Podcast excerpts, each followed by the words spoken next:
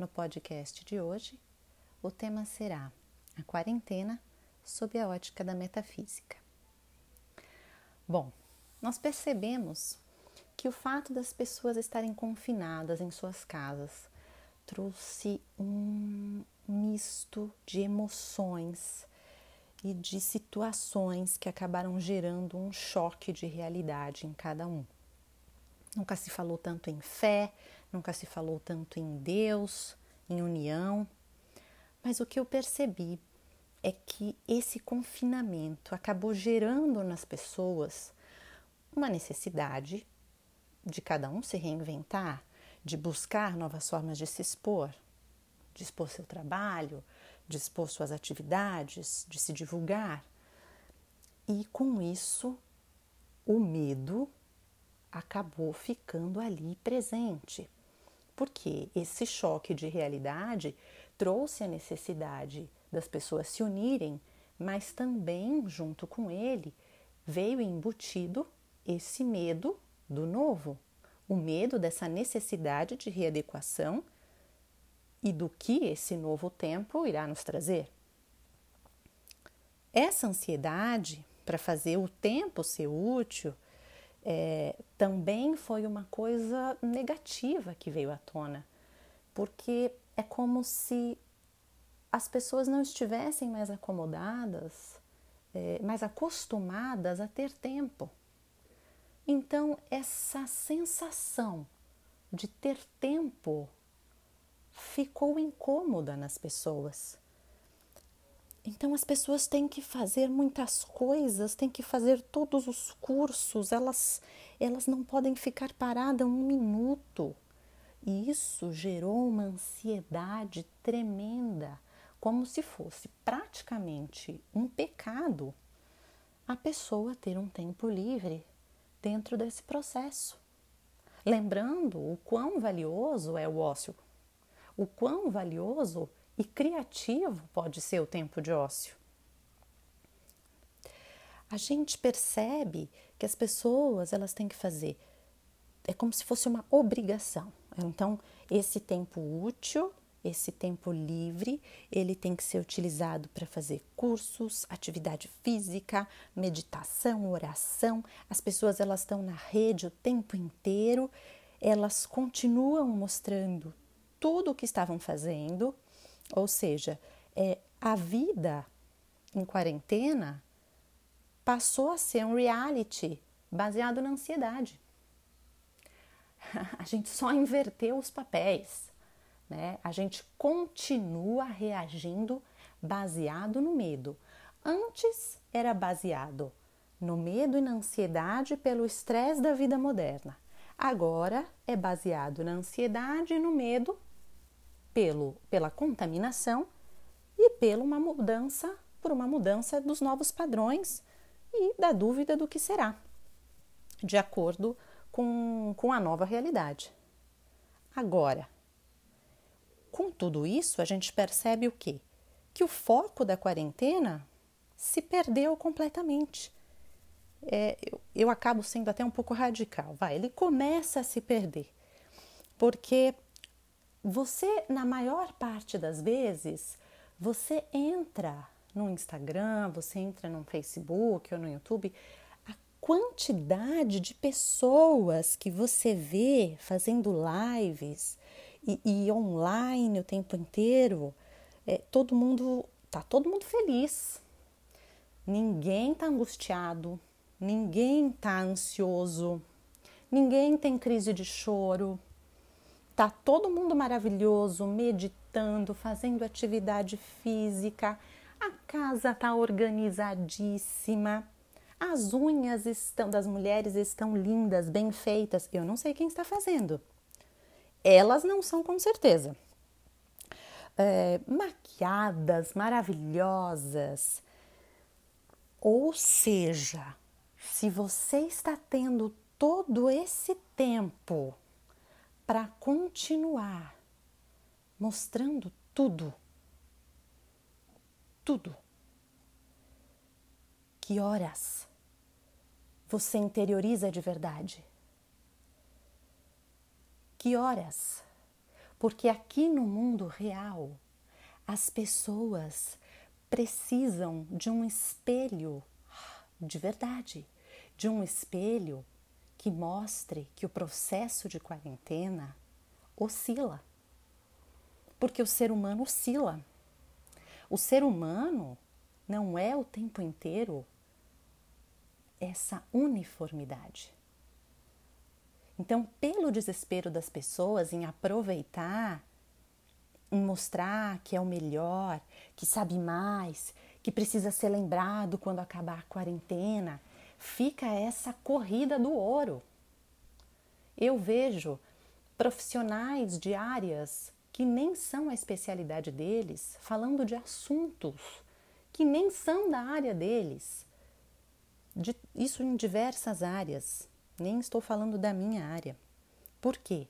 Porque eles precisam, na cabeça deles, eles precisam se manter presentes. Por quê? Porque o medo é tão grande, o foco na falta continua ali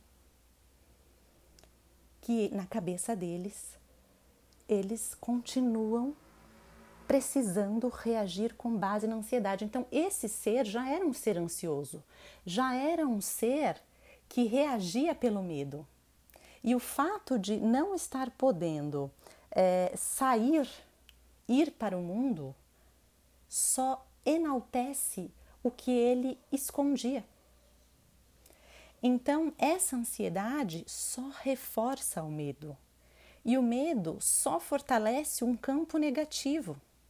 E o campo negativo só cria condições para o vírus se propagar. Porque quem tem medo não raciocina.